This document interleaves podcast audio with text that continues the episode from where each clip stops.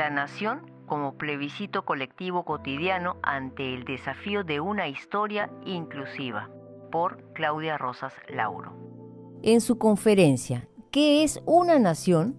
realizada en la Sorbona el 11 de marzo de 1882, Ernest Renan afirmaba que una nación es una gran solidaridad constituida por el sentimiento de los sacrificios que se han hecho y de los que se está dispuesto a volver a hacer. Supone un pasado y, sin embargo, se resume en el presente en un hecho tangible. El consentimiento, el deseo claramente expresado de seguir viviendo juntos. La existencia de una nación es un plebiscito cotidiano, según Renan. Eran las últimas décadas del siglo que vio nacer muchas naciones y en el que el nacionalismo fue una bandera enarbolada por los estados-nación. Después de esta definición espiritual, han surgido muchas concepciones de lo que es una nación, pero la primera vez que leí este texto, cuando estudiaba en el colegio, motivaron mi reflexión dos ideas. Por un lado, la nación entendida como un plebiscito colectivo de todos los días y, por otra parte, el hecho de que ésta supone un pasado y un presente, es decir, la apelación al papel del tiempo histórico en la formación de la nación. Sobre estas dos ideas que están entrelazadas quisiera detenerme. Si pensamos que la nación implica una solidaridad y una comunidad entre las personas, esto debería llevar a un reconocimiento de todos aquellos que la integran, no solo en el presente, sino también en el pasado. Sin embargo, esto no necesariamente ha sido así. La narrativa hegemónica del Estado-Nación, heredada del siglo XIX, cumplió una función importante para esa centuria e inicios de la siguiente pues le brindó a este una historia nacional que hundía sus raíces en el pasado y una justificación política que le daba legitimidad en el presente.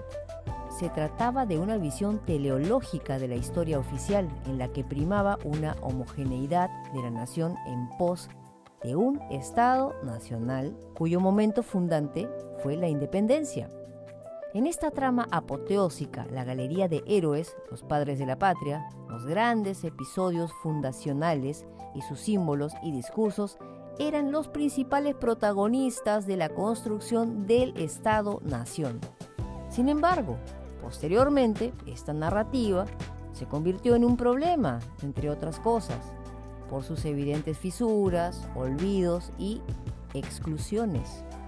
En ella, las regiones, en especial la Amazonía, las mujeres, la población indígena, los afrodescendientes y los sectores populares, se hallaban ausentes y, cuando aparecían, muchas veces eran estereotipados o su papel en la forja del país minimizado. Estas dimensiones y actores de la nación terminaban siendo eclipsados en el discurso histórico por los grandes hombres, las instituciones establecidas y los acontecimientos político-militares. Si bien en el pasado ya hubo voces que llamaron la atención sobre este hecho, en las últimas décadas del siglo XX, la emergencia de una cada vez mayor conciencia sobre la diversidad sociocultural del país, las diferencias étnicas, lingüísticas y de género, permitió advertir las contradicciones y los silencios de esta narrativa dominante. La vieja historia fue dejando de ser convincente y de cumplir una función social. Entonces, el desafío empezó a consistir en construir una historia inclusiva donde los miembros que constituyen la nación se vean reflejados y se sientan verdaderamente representados. Si bien la investigación histórica avanzó mucho desde ese entonces, la generación de nuevos conocimientos no necesariamente se ha difundido al mismo ritmo a la población en general. Aún las regiones están subsumidas en una imagen que se pretende homogénea del país, donde no se distingue bien el norte del sur, la costa de la sierra, y donde el centralismo capitalino es proyectado a un pasado en el que la ciudad de Lima es la directriz del destino del país. Basta pensar en la fecha elegida como central en el calendario cívico. La proclamación de la independencia por San Martín en 1821, aun cuando la batalla decisiva se libró en la Pampa de Ayacucho en 1824, Sobre la Amazonía todavía se trasluce la visión de un espacio no habitado y, cuando lo está, es por una población que, pese a su salvajismo y justamente debido a este, es necesario evangelizar o civilizar. Asimismo, domina el exotismo en su representación, también se la ve como un lugar generador de riqueza y del que hay que extraer al máximo sus abundantes recursos. Estos estereotipos se trasladan a la historia, donde la Amazonía emerge durante la conquista española como el territorio de los mitos de El Dorado o el país de la canela, o donde tribus selváticas cuyos saberes y creencias son considerados arcaicos deben ser cristianizadas y dominadas.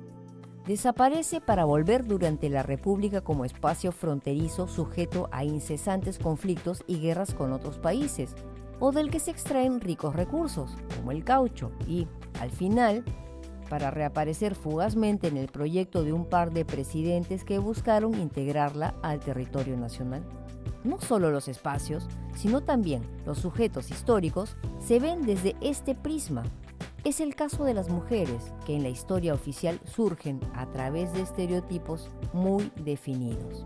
Aparecen en el periodo virreinal la santa, Rosa de Lima, la amante del virrey Amat, Micaela Villegas, alias La Perricholi, las rebeldes Micaela Bastidas o María Parado de Bellido y alguna vez la libertadora Manuela Sáenz, nuevamente la amante en este caso de Simón Bolívar, el libertador.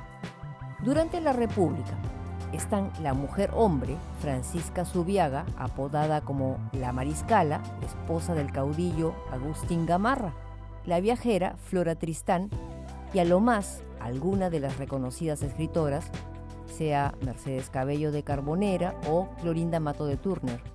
Si bien estas mujeres tuvieron un papel destacado en la forja del Perú, se las termina estereotipando o se las representa subordinadas al hombre, como esposas o amantes, no por ellas mismas. Incluso el voto femenino se presenta como una dádiva del presidente de turno, el general Manuel A. Odría, como si ellas no hubiesen hecho nada para conseguirlo.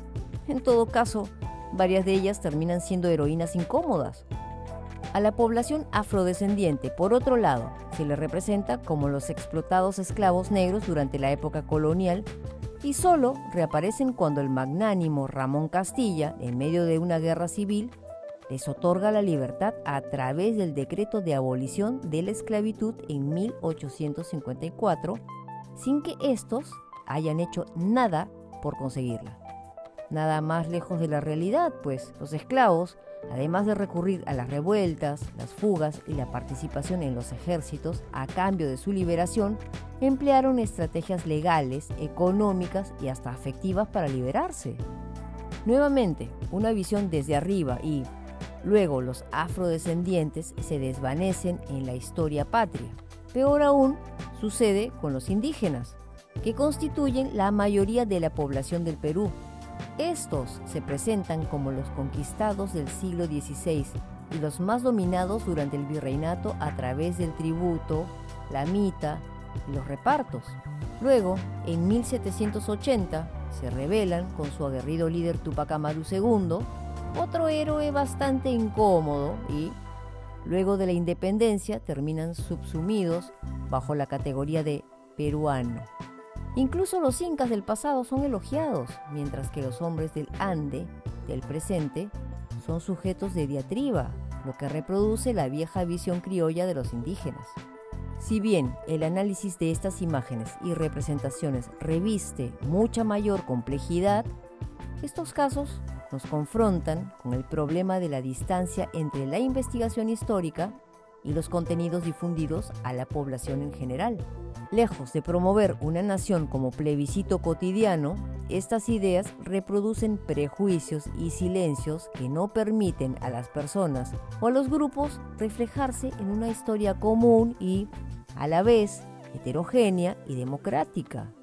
El problema es que de la misma manera en que miremos el pasado, observaremos el presente e incluso el futuro. Y ello, además, incidirá en nuestras propias acciones y en las políticas que adopte el Estado. Este 2021 no solo se celebra el Bicentenario, se realizarán también las elecciones presidenciales y todo ello en un momento de pandemia global.